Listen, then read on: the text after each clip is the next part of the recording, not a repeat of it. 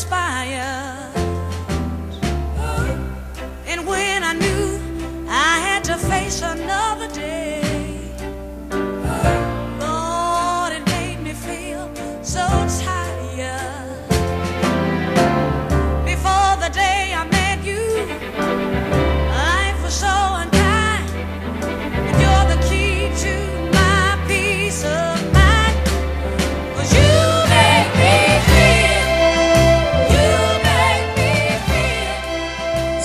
ouvintes da THE, começando mais uma semana, mais um Fala Muito.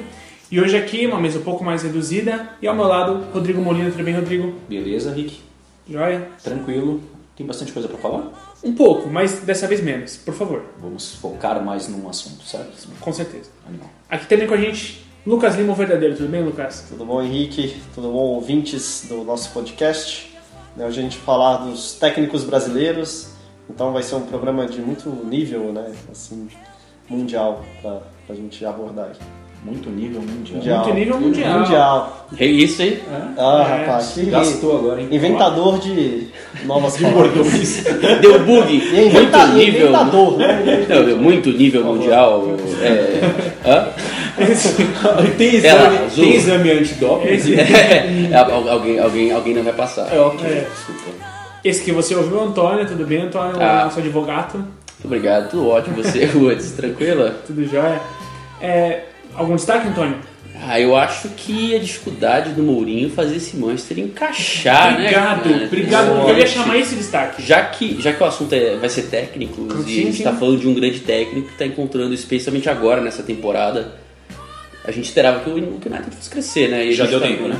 Acho que já deu tempo. Pô, já tá mais. Ah, já tá, são dois anos, né? Essa já é a terceira temporada. Essa terceira temporada. A questão é, quem mais quer derrubar o Mourinho? Os jogadores, a torcida ou ele próprio? Eu. Eu quero. Eu, sou eu que quero mais derrubar o Eu, Mourinho. eu quero muito também, Entendeu? Eu acho por que. todo o respeito que eu tenho ao Mourinho, mas... Eu tenho muito respeito ao Mourinho, mas hoje ele criou um novo verbo. Sabe qual é o verbo que ele criou hoje? Qual seria o verbo? Ele luxemburgou. No Xingu. Eu concordo com você, viu, Henrique? Eu acho que ele deu uma. Eu acho que ele. ele, ele Deu uma luxemburgada. Ele confia tanto nele, e ele sabe que ele é bom, Sim. mas eu acho que ele tem alguns conceitos que estão ficando. Esse excesso de. Né, de, defensi, de, de, de jogar de maneira defensiva. Eu não sei, tá faltando ele, ele ter repertório. reinventar. Se inventar. E, o- e as próprias coletivas dele, assim, as entrevistas são muito parecidas com o do Luxemburgo hoje. Arrogância, Então, hoje- autossuficiência. Ele não vai falar de jogo, ele vai dar desculpas de arbitragem, vai dar desculpas, enfim, diversas Quando. para justificar as derrotas. Exato, quando questionado sobre isso, ele falou hoje na coletiva de imprensa, inclusive foi o momento em que ele saiu da coletiva de imprensa, falando que ele sozinho tem mais títulos do que todos os técnicos, Os outros 19 técnicos. os outros 19 técnicos têm da, da Premiership, segundo ele falou. Que basicamente foi, é, o- é o termo, né? Ganhou o quê? Sim, Sim. eu sou foda. É, então. Tipo, Não me cara, questione. Ninguém, ninguém. Olha, eu acho que depois de. Quando você já tá na sua terceira temporada, temporada pelo Manchester, não ganhou. Você ganhou uma Europa League, mas o seu time desempenhando muito menos do que o esperado.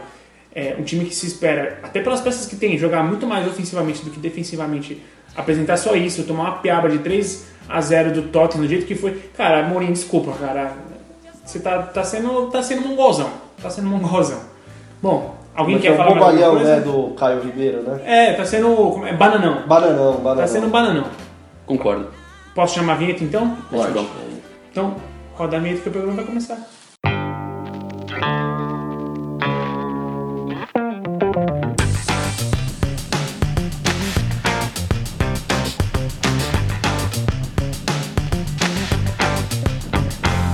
Você está ouvindo o THE Cast. Bom, para começar esse primeiro bloco, uma, uma notícia que o, o Lucas muito rapidamente mandou pra gente. A gente já queria comentar isso desde a semana passada, acabou ficando pro podcast de hoje, que foi é, uma notícia publicada pelo Globo Esporte, o site do Globo Esporte, falando sobre as principais ligas europeias com ausência total de brasileiros como técnico. né? Então, entre as cinco tops ligas, assim como né, o top 5 ligas da, da, da Europa, incluindo Espanha, Itália, Inglaterra, França e Alemanha, não temos nenhum técnico brasileiro atuando. O último que chegou a atuar foi o Leonardo na temporada 2011-2012 pela Inter de Milão.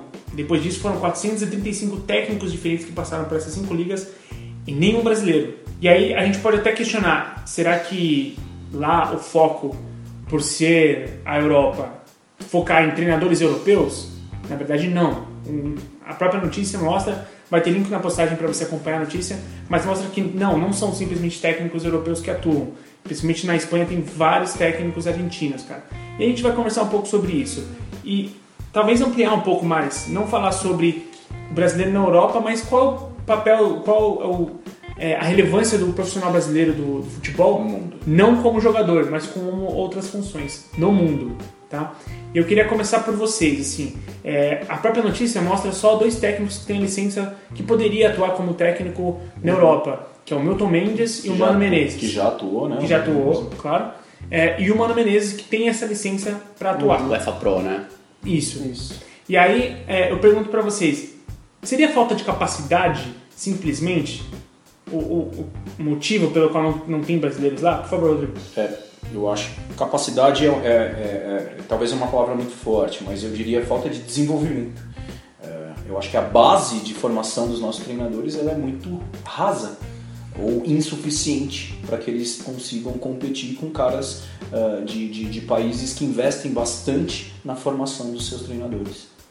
Faz sentido, faz sentido. Até porque, assim, a- bem no 2018 a gente viu, concordando ou não, tá? Eu acho que os motivos pelos quais aconteceu não foram, não foi certo.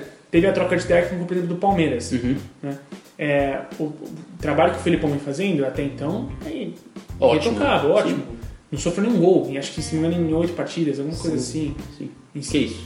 É, é mais Desde que ele assumiu, sentou no banco. São nove É. partidas sem tomar gol. Obrigado.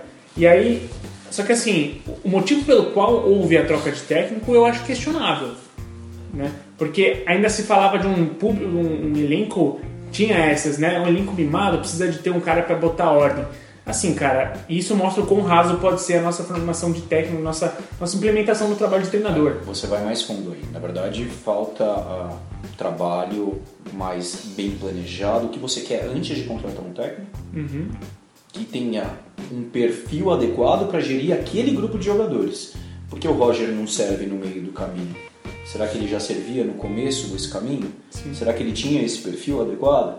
Então a- o questionamento vai não só para esse case do Palmeiras, mas todos os outros clubes É, da Série A. E a gente falou hoje que dos 20 clubes da Série A, apenas dois estão com o mesmo técnico desde o ano passado, é isso? É Internacional de Porto Alegre? Não, são três é, Me ajuda. desse ano. O Foi Mano o, Menezes. o Inter, o Mano Menezes e o Renato Gaúcho. Então são três clubes de um 20 que não trocaram o técnico no ano. Sim. Então olha o número de clubes que tem no meio dos seus processos uma alteração de rota.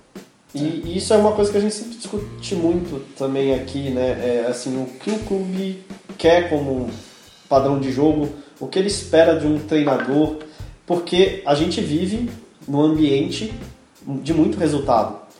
E aí, nisso, os técnicos, nesse ponto, não tem culpa, porque ele tem que ganhar o jogo seguinte antes de pensar em um plano de jogo, antes de pensar em qualquer coisa. Assim, não, domingo você pode ser demitido. É. Então, é, é a cada rodada os técnicos vão sobrevivendo. E eles não param de sobreviver. É, eu, entendo. Ele- eles, e aí, como é que você vai desenvolver um trabalho em torno de, né, desse cenário? Sim, assim? eles- É muito difícil também. Basicamente eles trabalham para jogar para ganhar o próximo jogo, não ganhar o campeonato. Exatamente. Esse Pra sobreviver, É, você queria até uma, eu acho que isso é um problema que eu tinha até anotado aqui, lendo a notícia, pra comentar que o Lucas mandou bem.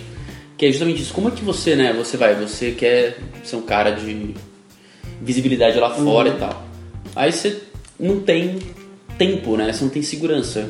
Se você trabalha com resultado, ah, empatei dois jogos, perdi um, empatei o outro, quatro jogos, cara, você tá ameaçado, É. você vai ter que jogar pelo resultado. E você tem jogo dia sim, dia sim, então assim, você não tem tempo de treinar, de desenvolver um trabalho. O técnico mal tem tempo de, de se atualizar. É, o cara se atualiza e tá demitido. tal. Também eu acho que falta um. Hoje tá, acho que tá melhorando essa nova safra. Você vê que eles já são, né? O Largue lá do, do, do Atlético Mineiro. Você pega. Jair Ventura. o Jair Ventura, o técnico do Inter. O Jair Ventura, é, o pessoal ainda está questionando se ele realmente tem esse, esse repertório mais amplo né? Em termos da, da, é, da parte técnica. É, mas ele não- o, o Cuca tá pegando um time muito mais com muito mais opção do que ele pegou, né? O- Ah, não, entendo. Aí é chegou uma com certeza. galera que Com certeza. acho que assim, Exato. é, O Cuca tem experiência. É, o próprio Carlos Sanches, que deu a confusão na Libertadores, é um jogadoraço. é, chegou o Brian Rodrigues, chegou Que no nosso o cara mercado são caras de altíssimo nível. Pro nosso Sim, mercado. Então, assim, é, e, e você tem essa, essa deficiência, esse problema que você tem uma, um- uma cultura futebolística que é de resultado imediato, o cara não tem tempo de treinar, de trabalhar, ah, ele não tem tempo de de desenvolver, talvez, uma forma, um modelo de jogo, os clubes não se preocupam com que tipo de modelo de jogo eles querem, então, assim, você tem um círculo vicioso aqui no Brasil. E fora isso tem a CBF, que nunca, tirando agora, né, parece que agora que saiu, né, o curso, o nosso curso da CBF tem agora o mesmo nível de licença UEFA depois de cinco anos de formado. É, e teve que ter, isso teve que passar por um acordo com a Comebol. Exato, foi via exato. Comebol que teve, óbvio, com, que- que- acordos com a UEFA e não sei o que, pra, pra poder, então depois de cinco anos formado, um, um técnico brasileiro que tem esse curso, ou qualquer outro técnico que tem esse curso, pode atuar na Europa. Sim. Que, que nem a gente falou da licença UEFA Pro lá pra você ser, ser um técnico habilitado. A gente não pode, não precisa nem ir muito longe. Os técnicos hermanos da escola hermana, da ATFA, Sim, que é uma parceira da escola, Sim. da THE 360, ah, eles têm a sua licença equivalente aos treinadores da Europa e há muitos anos. há muitos Há anos. muito- Então, assim, você tem uma série de fatores, a inoperância da CBF, ah, o desinteresse acho, da classe de treinadores também muito acomodado no muito, Brasil, muito. que também nunca brigou por nada. Corporativista pra Porque eu caramba. tenho, eu tenho um espaço, eu saio de um clube e vou para o outro. Total. Existe já uma dinâmica muito viciada dentro desse mercado. Por que, que eu vou me atualizar? Por que, que eu quero essa obrigatoriedade dentro da minha profissão? Se é tão simples e fácil para mim que eu tô há 15, 20, 30 anos nessa dinâmica. E, e o problema é isso, é o próprio corporativismo, que sempre foi muito difícil um técnico novo chegar nos clubes maiores, porque tinha uma barreira dos técnicos que já lá estavam, e eles ficaram acomodados, porque realmente você não precisa, eles só ficavam trocando de clube. Ah, hoje eu vou treinar o Corinthians, amanhã eu treino o Flamengo, depois eu treino o São Paulo, vou pro Palmeiras e, e vai rodando, vai rodando. E o salário só crescendo. E né? salário só crescendo, salários sempre bons. E aí, realmente, é, é um ambiente muito fácil para eles. Muito acomodado. Os caras estão na zona de conforto total.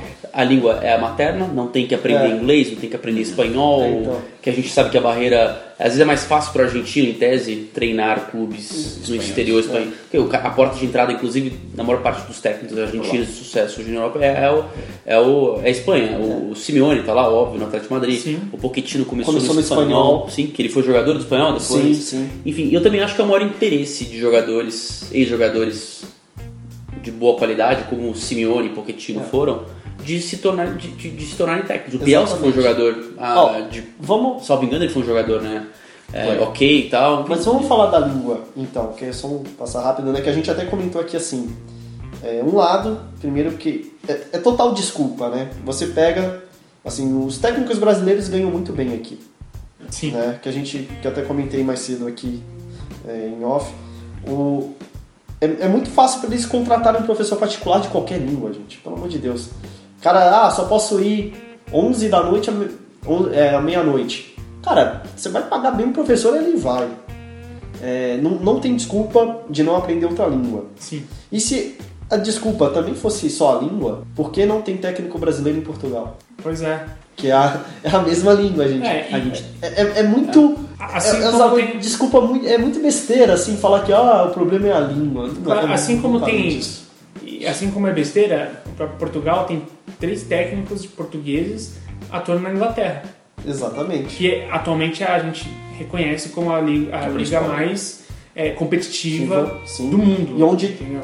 tem, tem mais dinheiro, os maiores investimentos. Claro, ó, salários. assim, ó, olha que curioso.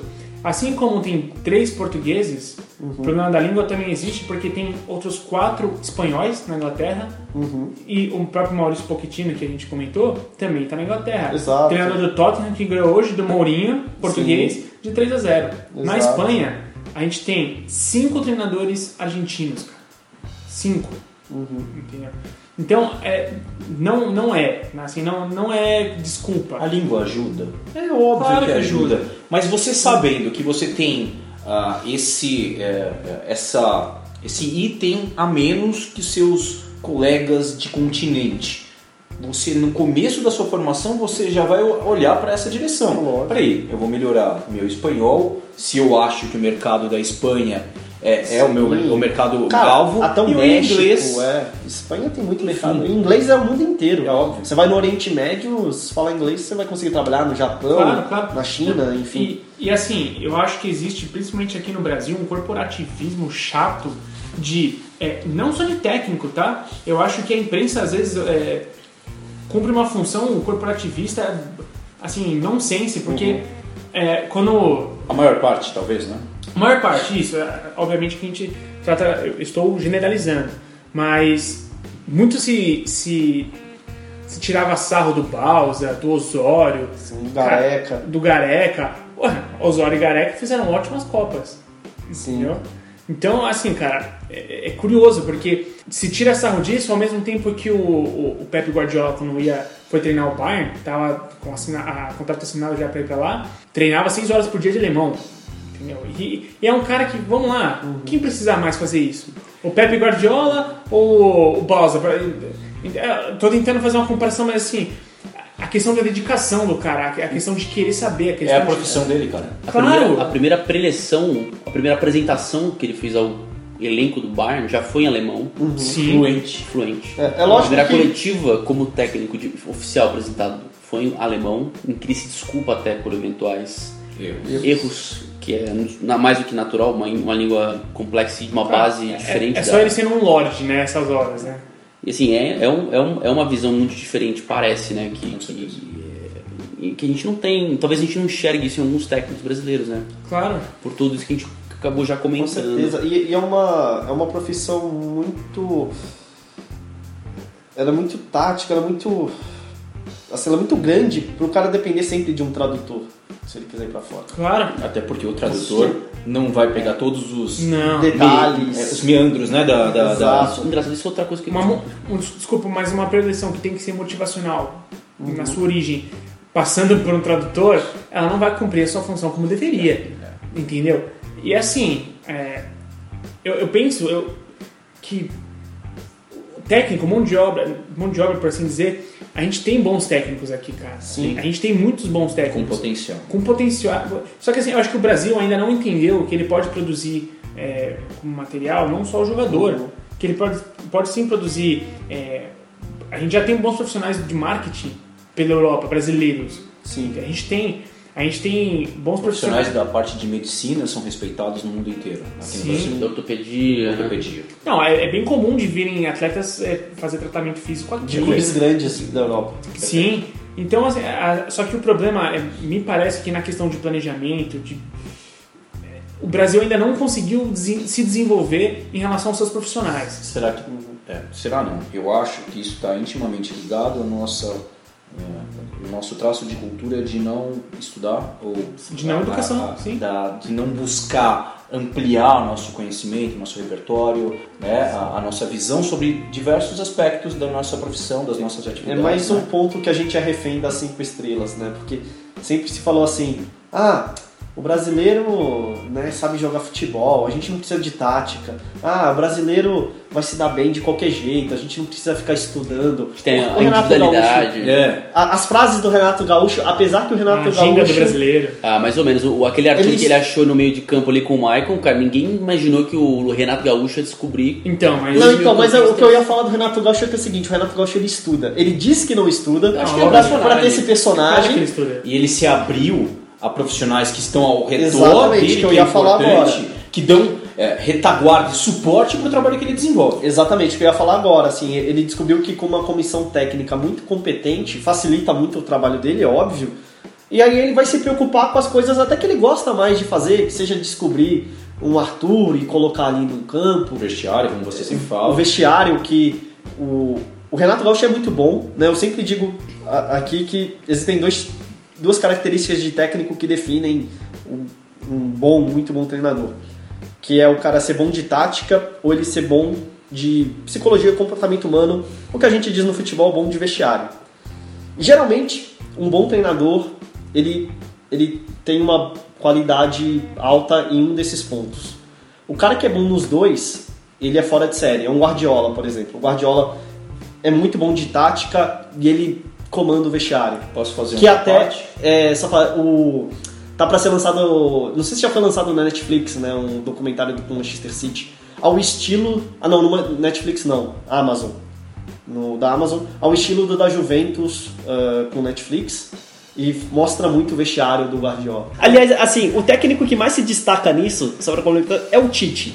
Bem ou mal, lógico, o Tite não é perfeito. A, a Copa tirou ele do altar, como muita gente falou O pedestal, né? do pedestal, exatamente. Mas o Tite, ele ainda é o que combina melhor a parte tática e de vestiário no Brasil. Não, isso não tem o que argumentar. Eu, eu acho que essa falta de estudo até ela prejudica como um todo, né? A gente tá falando de, de, de os treinadores no Brasil serem muito pragmáticos às vezes, né? E aí você pega na base, né? Tava, tava até ouvindo resenha ontem, é, vendo resenha da ESPN, e os caras estavam comentando lá, o Alex comentando que o Luiz Aragonês, que foi o técnico campeão europeu pela, pela ESPN em 2008, colocou ele de volante no Fenerbahçe. Primeiro volante. Posição que o Jorginho faz hoje no Chelsea, Chelsea. que o Judge fez um tempo no Liverpool no final da carreira, que o Pirlo fez eh, no Milan e na Juventus. E, e, assim, é, é uma visão que ele falou assim: qualquer cara teria me- no Brasil teria me colocado, quer dizer, só me colocaria ali na, de cara pro gol. Ele me colocou como organizador do time, como um todo. É o primeiro cara a É. organizar o jogo. Ele não está preocupado com a marcação, ele está preocupado em que a gente ocupe espaço, que os outros jogadores atuem também de maneira coordenada, pega a bola e sai. É a construção. É a construção, exatamente. Ma- Mais do que a destruição, é, isso vem natural, isso vem da recomposição, você força o erro do adversário. Você não precisa ter um cão de guarda com a bunda no chão para recuperar a E o bola. técnico que explica os movimentos que você É vai isso, fazer dentro do é campo, isso. você naturalmente vai preencher direto. exato. E o Luiz Aragonês que foi o precursor do tic-tac. Sim. Né? Todo mundo fala do Guardiola, fala Del até do Bosque. Del Bosque, mas quem começou mesmo na seleção espanhola foi o o Aragonês. E é, é aquela coisa do, do, do Brasil, na base, moleque bom de bola, tá, um cara que toca bem, já vai lá pro meio atacante. É. Meio atacante. Cola no atacante. Então assim, o Brasil ele perde quando chega lá, lá em cima, já tá todo mundo engessado. Você tem um lateral que não sabe marcar. Só sabe atacar. Então você já, em parte defensiva, você vai ter que quebrar a cabeça. Você tem um volante que arma meia boca, porque ele sabe dar passe pro lado. Ou aquele lá que sabe fazer o para-brisa só. E não sabe quebrar as linhas. E aí você tem aquele meio atacante que não volta, porque só sabe jogar. O exemplo do Cafu, ele era atacante Era, lateral. ele era ponta, virou lateral. Até depois no São Paulo ele chegou a fazer às vezes de ponta, né? No, na Libertadores, no Mundial, ali de, até de meia, até se Quantos consolidar. Cafus é, existiram nesse processo Sim, né, de lateral direito? O Brasil tem uma dificuldade Sim. enorme de formar laterais com esses skills importantes para os laterais, né? complicado. Aí se o técnico chega, tudo bem. Aí também falta força, falta a lá Tere Santana que gostava de reeducar o seu jogador. Sim. Não, você tá errado. É assim que faz. Hoje em dia, tempo, tempo, respeito, porque ele era um cara muito respeitado, Uhum. que, as- que as pessoas que tinham disposição ouviam e aprendiam. Então o Brasil hoje o cara já chega todo mundo engessado com a sua posição ali, com suas deficiências, as suas Seus vícios. é, os seus vícios pouco, pouco ah, polivalentes, digamos assim, né? E aí você tem aquele futebol que a gente sabe como é que é, né? Tirando um ou outro, que sabe que se adapta a algumas situações, você já começa errando na preparação, na formação do seu jogador. Que eles chegam, você não... Por isso que a gente reclama, ah, o Brasil não forma meio campistas. Não forma porque a base ingessa os caras. Esperamos, estamos vendo hoje jogadores mais dinâmicos e Inteligentes. inteligentes. A Que gente enxerga muito. algum outro jogador lá que está sendo melhor aproveitado no meio e tal, que faz mais funções. Mas tem que ser isso. Isso tem que ser o, o mundo. A gente vê a Copa do Mundo agora. Os grandes times, as grandes seleções tinham grandes meio-campistas. O Brasil, infelizmente, na minha opinião, falhou nesse ponto. Sim. Sim. É, o, o Brasil não tinha nenhum cara vindo ali de trás fazendo o box-to-box famoso com qualidade. O Jorginho, que parecia esse cara, a gente perdeu. O Thiago Alcântara podia fazer ali o meio, perdeu. E enfim, e, e a gente tem esse. E a gente vê a importância desses caras na final da Copa do Mundo, com Rakitic, Modric, Sim. Pogba e Kanté. Todo Só isso. visitando, Só isso. o E, e se você olhar, até na Copa, lógico que a Argentina não foi bem, mas até o Messi tava quase na linha da zaga pra, pra buscar a bola, pra Que é criar uma jogadas. tendência para um cara da capacidade dele, cara. Claro, e, e também pelo fato Enxergar e organizar. E também pelo fato de que também, que na Argentina ele não tem o Busquets da vida, que é o cara que faz tinha- isso. Nessa, né, Mas nessa seleção ninguém, não tinha não ninguém, né? zona, mas né? enfim. Tem que buscar Não. alguém, né? com- Enfim. É, e aí a gente, tava, a gente pensou antes sobre a, a instabilidade dos técnicos no- nos clubes brasileiros. Eu queria citar um dado curioso também. Que... Posso só aproveitar o gancho do Antônio só para fazer a última observação? Não, é, pode ser, pode ser. Não, é que te- é, eu sempre critiquei os jogadores do Brasil é, por falta de inteligência no jogo, né? Falta de QI de jogo. E um cara mudou muito a minha visão, que é o Jorginho, o técnico, é, que foi da Barcelusa. Antes ele era auxiliar técnico do Palmeiras. O Homem do Olhar 43. Exatamente. É, e e foi, ficou técnico por sete rodadas com o Palmeiras. Mandando muito bem. Mandando bem, liderando o Campeonato Brasileiro em 2009. Eu acho que 2009. muita gente vai lembrar Aí disso. contrataram o Muricy, não foi? Daí na sequência veio o Muricy. Não deu muito certo, e o Palmeiras perdeu a liderança e depois não foi campeão. O Flamengo acabou se sagrando campeão. Exatamente. Que nem pegou G4 o Palmeiras, salvo É, nem nem Eu não lembro esse detalhe, mas é, é, ele é um Não, cara é, que teve um, um período fantástico como técnico, ele gostava do jogo bem jogado, porque ele foi um bom meio-campista, né?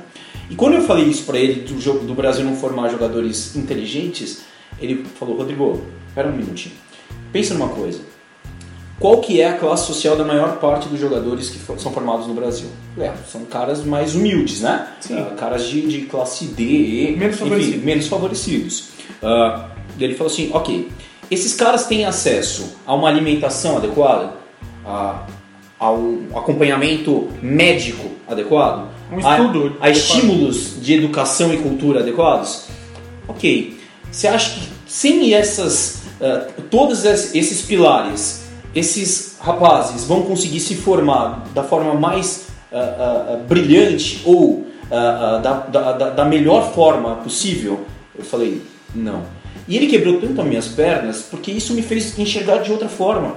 É, é, realmente, a formação desses rapazes precisa ser observada lá da base. O sub-11 do Corinthians, São Paulo, Palmeiras, Santos e todos os clubes do Brasil precisa investir primeiro na alimentação desses caras, né? É, na educação desses caras, na parte cultural, claro, né? na parte médica, porque esses caras, com estes estímulos e com esses pilares sendo oferecidos para eles, eu tenho certeza que a- a- ele, ele falou até disso, o desenvolvimento intelectual deles vai ser muito, muito superior. Estimulá-los intelectualmente. Exatamente. É, e, que, e que são pouquíssimos clubes no Brasil hoje que, que a gente sabe que tem uma escola. É, eu lembro de cabeça assim, o Fluminense tem uma boa escola em Xerém, o, o São Paulo tem uma boa escola aqui que dá todo um suporte. O Cruzeiro O faz Cruzeiro isso. faz isso, o Atlético Paranaense faz isso, o, o Grêmio eu acho que faz isso, o Inter também. Lá no Sul eles têm essa, essa cultura mais. Mas aí você, aí você começa a olhar o Vasco, por exemplo, que é uma tragédia, o Botafogo, parece também que tem hoje uma base um pouco melhor, mas clubes grandes que eram que já foram ótimos Que formadores. não era prioridade, né? É, não era. Você queria formar o jogador. Hoje a preocupação tem que ser, você tem que formar o indivíduo. E é muito um complexo Pessoa. isso. Sim, É porque ele falava assim, Se não dá certo desse cara, ele vai virar o quê? Pedreiro? Vai virar É, é, um cara, um cara pra, pra ser um subemprego? Você Subemprego. quer que o cara tenha a chance de também estudar pra Irônica- ser algo mais. E, ironicamente, um cara, no meio dessa diversidade toda, o, o futebol, o esporte, é a, é a única coisa que ele tem. E é o que ele vai se agarrar, é o que ele vai se esforçar. E talvez seja nesse momento que a gente tem que aproveitar todos esses fatos que ele ainda não tem. E a porque gente ele vai se reforçar essas mensagens. né? Precisa. É importante que a gente debata esse tipo de assunto e nesses aspectos, porque só, a última fala do, do Jorginho, que era no sentido de... é, ele falou assim, cara, o cara não se alimenta direito, como que ele vai estudar? Ou como ele vai ter concentração? Como ele vai desenvolver o cérebro Tem- dele? Não vai desenvolver. E isso tudo que você falou, eu acho que tem que se somar ao- a uma mudança, que nem eu te falei, do- do- de como enxergar um jogador em campo, as formas de jogar na formação. Certo. E uma coisa que eu acho que, que falta, mas e que que tem que melhorar, e eu acho que já tem melhorado, é a questão de senso de coletividade, de doação. O brasileiro, que nem o Lucas falou, ele tem uma visão muito individualista do jogo.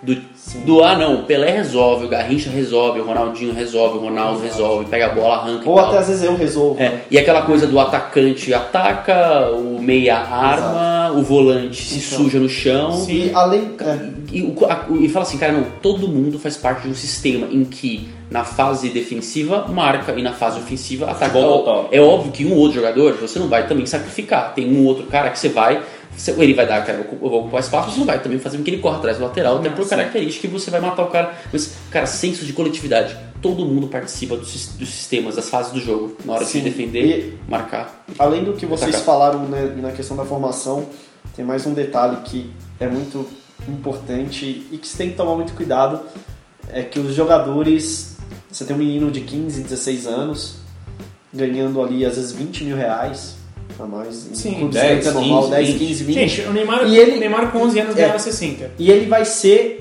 o quem, quem traz dinheiro pra casa dele. E ele tem 15 anos, ele não tá formado ainda como pessoa. O que, que isso não mexe com a cabeça dele? Isso mexe muito. E aí as meninas vão lá em cima dele. Ele vai. Ele vai ser tipo um Neymar, como você usou o exemplo, vai ter os.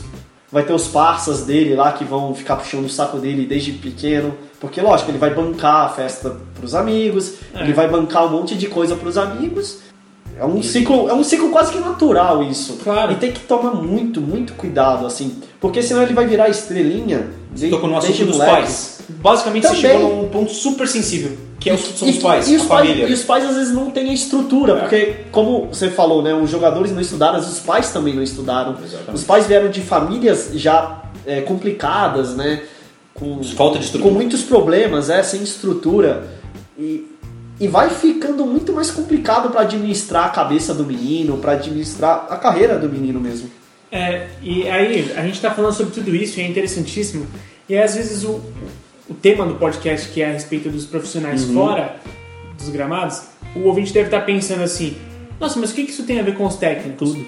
Tudo, cara. Porque o técnico atual campeão da Libertadores, Renato Gaúcho, que faz um ótimo trabalho no Grêmio, cara, chegou falando que não precisa estudar. Olha a, levande- a- olha a bandeira que o cara levanta. É, A gente não questiona o cara como profissional, a gente sabe que. A gente falou aqui do Arthur que ele descobriu com o Michael e tudo mais. Porque ele estuda. E que ele estuda, a gente sabe. Só que esse personagem reforça algumas coisas que Negativas. não são positivas, cara.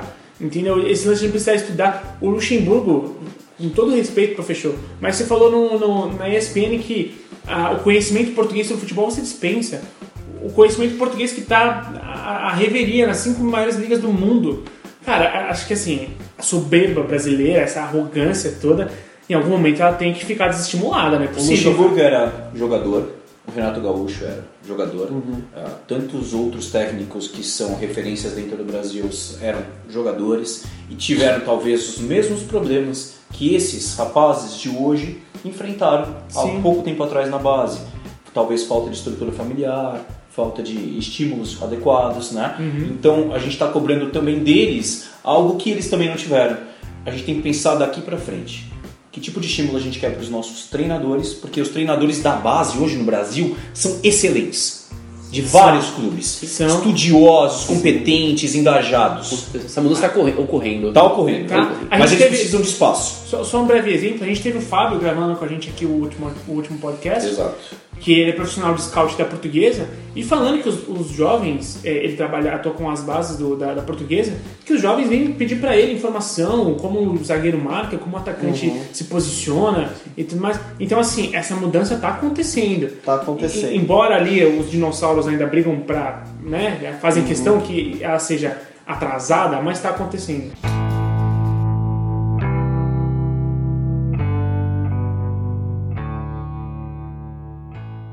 Uma das, questões pro Brasil, principalmente, é que assim, né, hoje acabou o futebol de rua.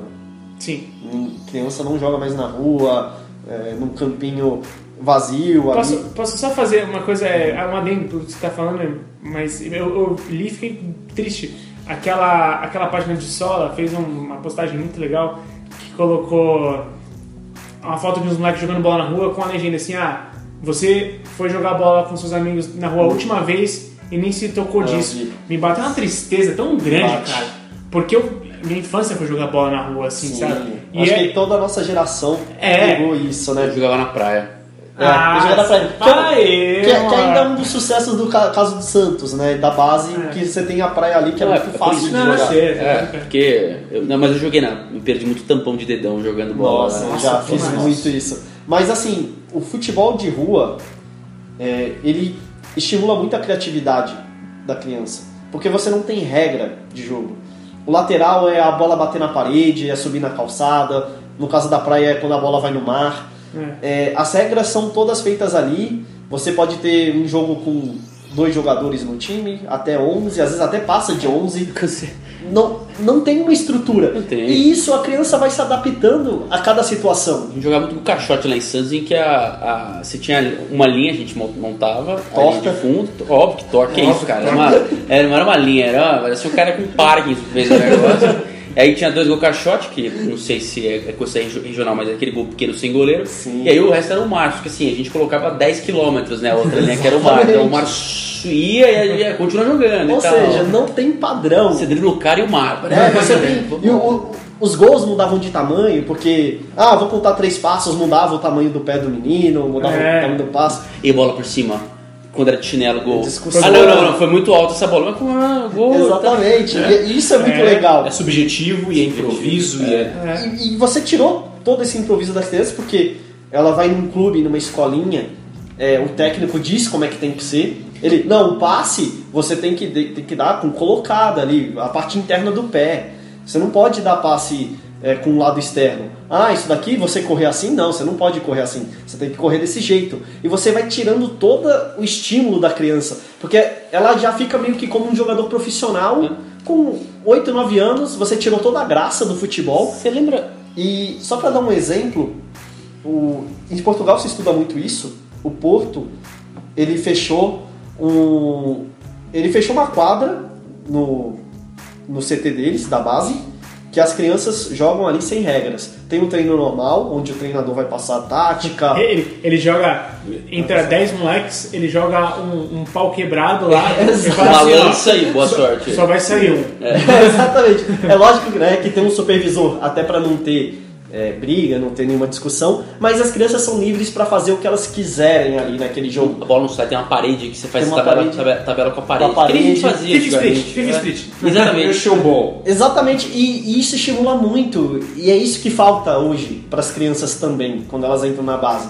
Porque vai ficar sempre aquela coisa profissional, aí a criança vai querer, tudo bem, ela vai querer ser o Messi, fazer aquele Messi, Cristiano Ronaldo, mas Rapaz, tem eu que ter a 27 anos liberdade. quero ser igual mesmo.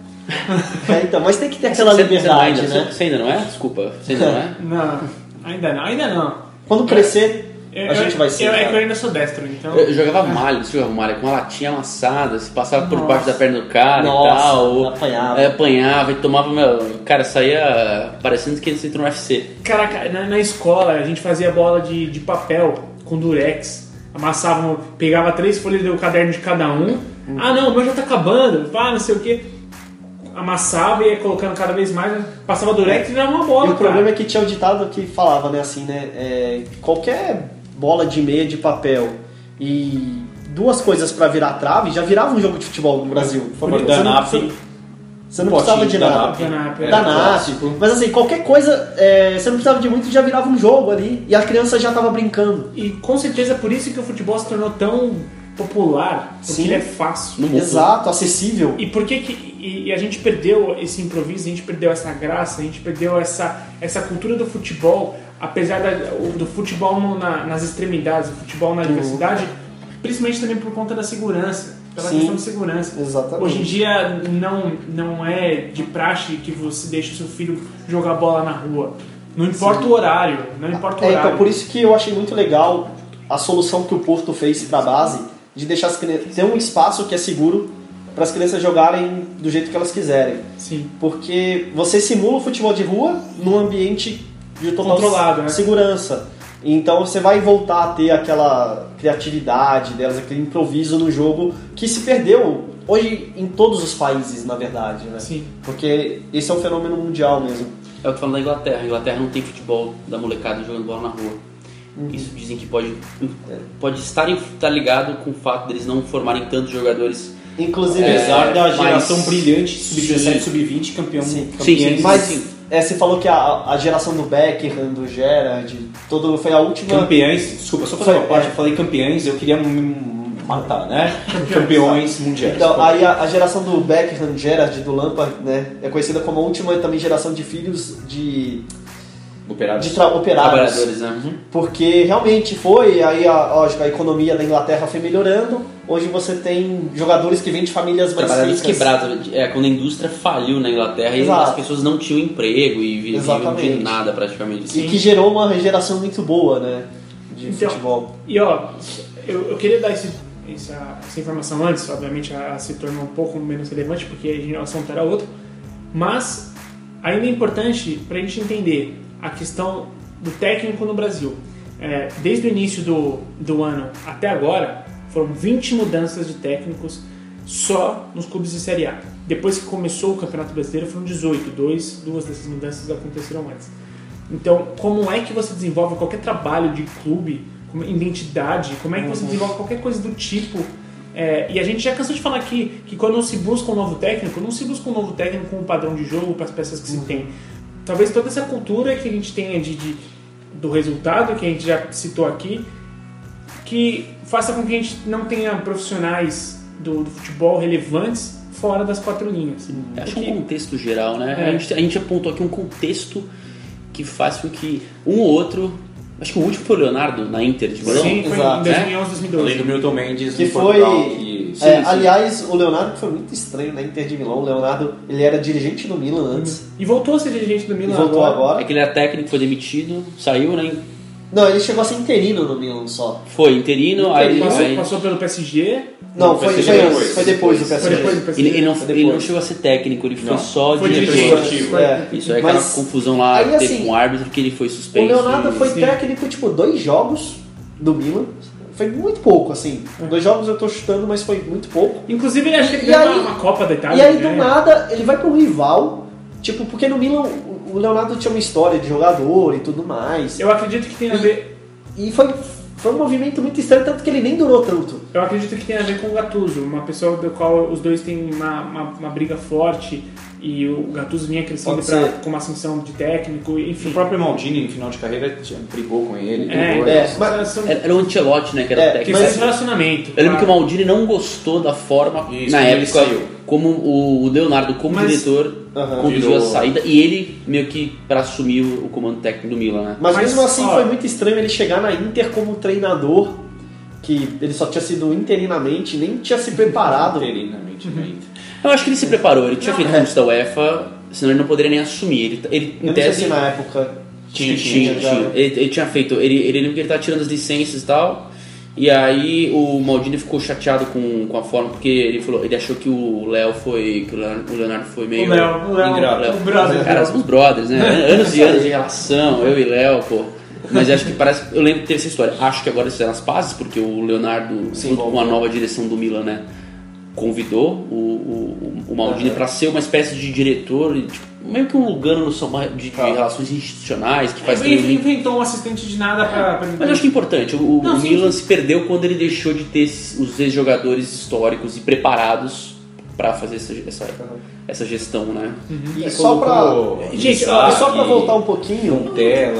Não, mas isso não- e- e tá, aí que tá. O problema é esse, eu acho. O problema é você colocar gente que não tem nada a ver pra cuidar do futebol. Só uma notícia de Que última tá hora, posso preparada. falar? Claro. Ronaldo será presidente e maior acionista do Valladolid. Ah, do Valladolid. Ronaldo subiu agora né? subiu agora pra La Liga, né? Um, É, acabou de jogar contra o Barcelona É, e perdeu de 1 a 0 só. né? É, não, Vara. Vara anulou o gol corretamente por milímetros, né? O gol foi. Sim, sim. E só pra falar ainda dos treinadores brasileiros na Europa, né? Então vamos lá, teve o Leonardo, antes teve o Felipão no Chelsea, Que né? Isso nas grandes ligas.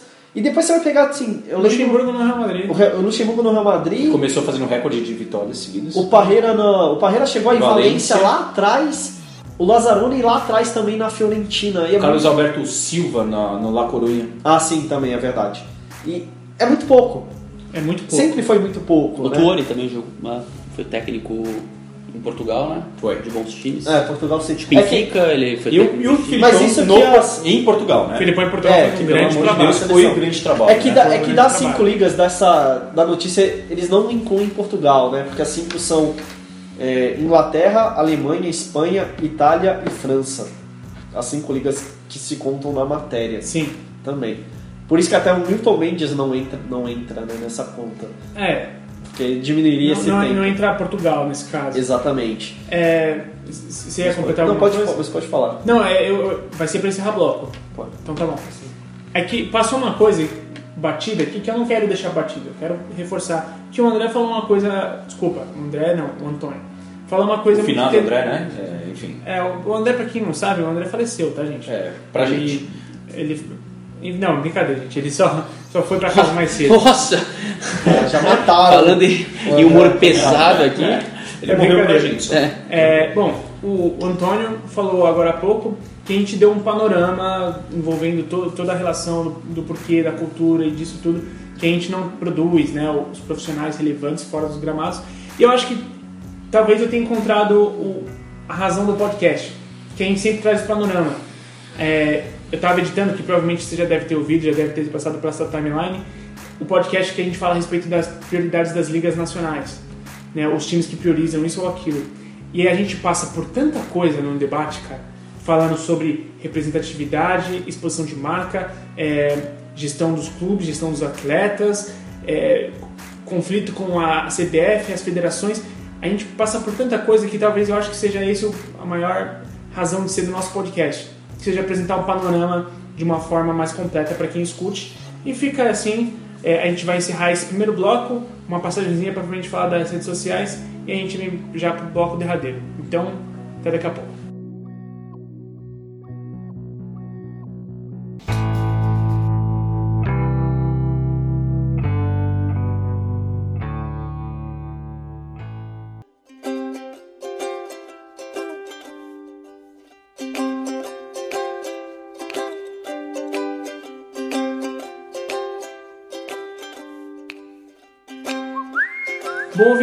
Então para você que está acompanhando nosso podcast, você também pode acompanhar mais do que isso o nosso trabalho em relação aos nossos cursos, nossas palestras e tudo mais. Rodrigo, onde que as pessoas conseguem encontrar essas nossas informações, cara? Sempre nas principais mídias, né? Como você falou, no Instagram, Facebook, Twitter. Faltou algum? LinkedIn, LinkedIn. Ok, mas o LinkedIn ele tem uma, um, um- um denominador diferente. sim. Pro Instagram, Facebook e Twitter é sempre arroba escola THE 360, Certo. ok? E você também pode entrar em contato com a gente através do site.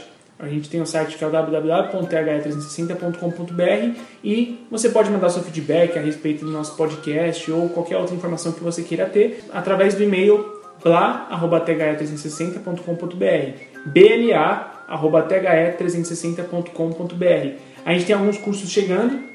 A gente vai ter duas edições do curso de Scout, uma aqui no Brasil, desculpa. As duas são aqui no Brasil. As duas são no Brasil, é. É, Estamos quase lá. uma em São Paulo e uma outra no Rio de Janeiro.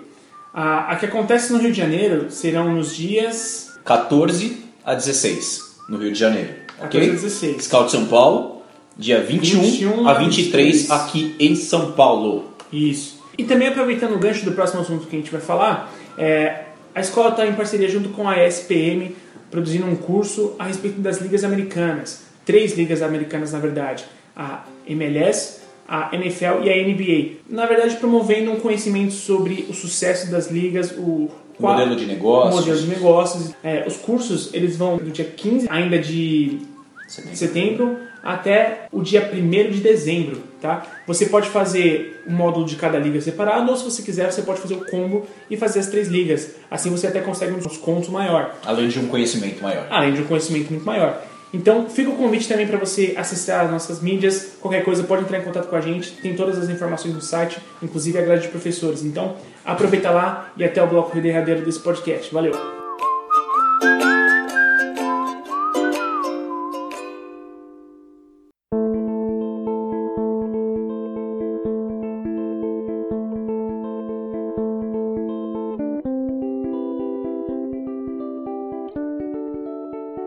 Bom, pessoal, então já em clima de despedida, a gente vai falar da despedida do que pra gente foi então o maior jogador da América Latina de basquete, que é Manu Ginóbili. Fale por você, Henrique. Manu. Quer fazer uma votação aqui entre a gente? Então, tá, peraí. Quem, quem... Antônio, pra você, ele foi o maior jogador. É indiscutível. Lucas, Foi o. Como é que é? Olivia, né? Livinha lá do. Mentira, foi o. Manu Ginóbili foi o maior jogador. Rodrigo. Não tem dúvida nenhuma. então, Quatro títulos. então pra mim foi o Oscar. Não, brincadeira, foi o Manu Ginóbili. Oscar, o maior arremessador de bolas do Brasil, com Cara, toda é- certeza. Pra, pra matar, o, o Ginóbili ganhou uma medalha de ouro pra Argentina, olímpica, medalha de ouro olímpica pra Sim. Argentina. E- Eu acho e que não- Ganhou um mundial. Também com a Mundial. Argentina. É, e mais quatro títulos de NBA. É, então, só isso. É, eu tô falando, né, pela seleção ele já, ele já sem, mata. Sem querer desmerecer, mas a gente comemora um Pan-Americano que era um Exatamente. time universitário Exato, dos Estados exatamente. Unidos. Assim, não, gente, é um, é um puta, Puta marco. título, Mas, claro. cara, não dá, não, não dá. Desculpa, eu sei Pra que. comparar. Ah, você não, não, não valoriza. Não, valoriza muito. A questão é que o cara, Manu Ginóbili, tem quatro títulos de NBA. É, Sendo preponderante Sim, fundamental. Em todos. É um cara que nem o Lucas falou, o cara ganhou Mundial, ganhou Olimpíadas, o cara ganhou tudo que você. Tudo bem que a geração argentina era muito Brilhante. Era bom, fantástica. mas ele era o cara. também Ele fantástico. era um cara. Mas ele era o cara da Argentina, né? Então tem que valorizar Sabe, é, um- muito é um, o cara é um cara que, assim, o, o- e ele tem números muito expressivos no próprio Spurs, né, cara? Ele é o. Acho que é o maior arremessador, é o, maior- é o líder de roubos de bola da, da franquia. É o líder em cestas de três pontos da franquia. É o quarto em assistências. É o quinto em pontos marcados. Então, assim, a gente tá falando de um cara que é. De uma franquia que nos últimos 20 anos talvez seja a principal Sim, franquia. ela, ela, ela está 17 ou 18 anos consecutivamente indo a playoffs, que é um recorde na história da NBA. Então, assim, cara, tem que parar. O cara é fantástico. Não adianta falar. O porque ele é argentino, eu não tô nem aí. Eu não odeio argentino e acabou. Eu, ele é fantástico. Fantástico. Exatamente. É só aplaudir o cara porque. Vamos lá. Vamos dar uma salva de palmas pro. Não, pro- porra. Manu, com certeza, porque- sentirei sua falta, viu? Do seu Exatamente, nariz se Eu, enquadra. eu, eu vou sentir muito a falta do Manu. É, eu, a gente estava comentando antes, em off, a respeito das finais com o Miami Heat, é, em que o, o Spurs conseguiu o título da NBA. O último, né, deles. Isso. E, cara, o Manu Ginóbili tem uma sequência de lances em que o Everaldo Marques vai à loucura. Se eu conseguir resgatar a narração, eu vou tentar colocar nesse podcast. Se eu não conseguir, desculpe, ouvintes. Mas aqui, ó, fica toda uma admiração. É um cara que, durante um tempo, eu, eu me inspirava muito nele para tentar jogar basquete, porque, cara, é fantástico. Eu vi que. Meu, incrível. Eu acho que você aprendeu pra caramba, assim.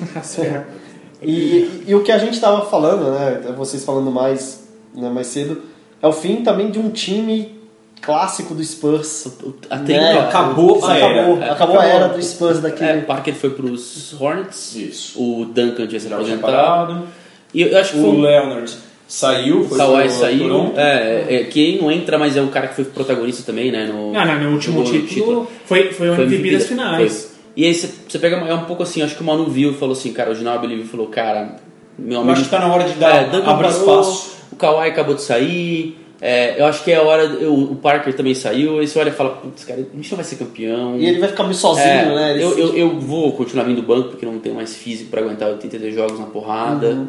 E olha que o último ano dele Foi muito bom. foi muito bom. Foi muito bom. Os números dele são ótimos. Só que assim, o cara vê que fala assim, cara, eu vou jogar mais um ano só por satisfação, é, digamos, pelo jogo e não com resultado esportivo prático de ganhar O alguma time coisa. do San Antonio pro próximo ano é um time super promissor. Vai ser interessante. Deve pegar playoff.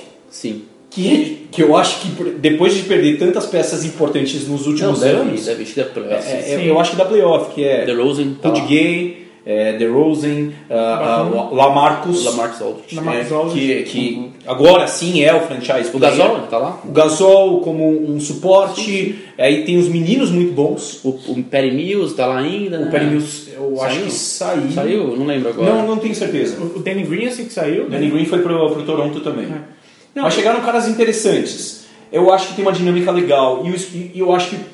Não sei se o Popovich vai durar tanto tempo no Spurs, por tudo que aconteceu nos últimos anos. A perda da esposa É, no foi ano um- passado. Um baque muito duro pra ele. Foi muito duro e ainda perdeu os seus pilares. É, eu não sei por quanto tempo ele vai querer ficar na franquia, mas eu tenho certeza que ele vai entregar a franquia nas melhores das condições. É, Até porque as coisas meio que se misturaram, né? Porque ele era GM da franquia, se não me Ah. engano. Aí é, ele foi o responsável por. Aí ele assumiu o time, draftou o Duncan, já tinha o Robinson lá. Montou as, As torres gêmeas. e tal. Então, a hora que o Robinson se aposentou, já tinha aquela transição com o Duncan, e aí veio o, o, Manubli, o Manu Ginobili draftado, ah, veio o, o Tony Parker. Então, ele montou realmente aquela estrutura Exatamente. e ele cresceu muito como, como treinador junto com aqueles caras. Então, realmente, a gente não sabe o que que vai ser. Eu acho que ele primeiro vai preparar toda a, a, o, A caminho, base, a base, a nova base do- para um novo treinador que ele deve estar preparando ali dentro, talvez. Provavelmente. Sim, É, porque eu vejo ele com uma visão assim muito interessante de de jogo. É o melhor técnico dos últimos 20 anos. De basquete. Sem dúvida, fica a nostalgia, é, fica a, a- Sim, a sim. brilhante trajetória do Manu e do Spurs nos últimos 20 anos. Obviamente quem sempre vai ficar triste quando um jogador desse se aposentar, é assim no futebol, é assim no basquete. é Quer assim- dizer que o cara entregou muito. Quer dizer que o cara entregou muito, É assim então na vida, né? muito provavelmente a camisa 20 do Spurs vai ser aposentada, vai subir pelo ginásio, vai ser bonito de ver e fica aqui o nosso parabéns, mano, É. Vai ser a primeira camisa de um sul-americano, aliás? Sim. a Não, ser Acho que aposentada. sim. Não aposentada. vou cravar, mas acho que sim. Boa Acho que pergunta, sim, boa né? pergunta, mas Acho que sim. E aquela, ouvinte responde pra gente. por favor.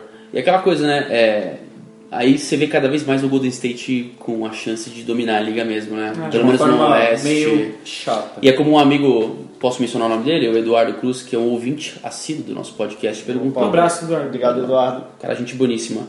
Falou, será que a liga vai pensar em instrumentos, mecanismos além do salary cap para impedir esse super time Criar um equilíbrio maior Exatamente. Que era uma coisa natural. E não é, né? Porque a, a NBA sempre foi de muitas dinastias, né? Até porque, não sei. é- Mas às vezes era de uma forma mais natural do que Era um- Duncan era agora... Era mais é, draft. é. Mas isso vai ficar com o assunto no próximo cast. Beleza. A gente tem que encerrar isso por aqui. Desculpa, gente. Desde já agradecendo a todos os ouvintes. É, mandem suas feedbacks e vamos mandar aqueles abraços. Vamos, Vamos? lá? Vamos lá.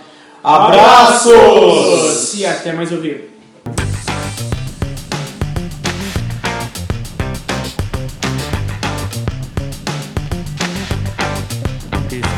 Podcast foi produzido por THE 360.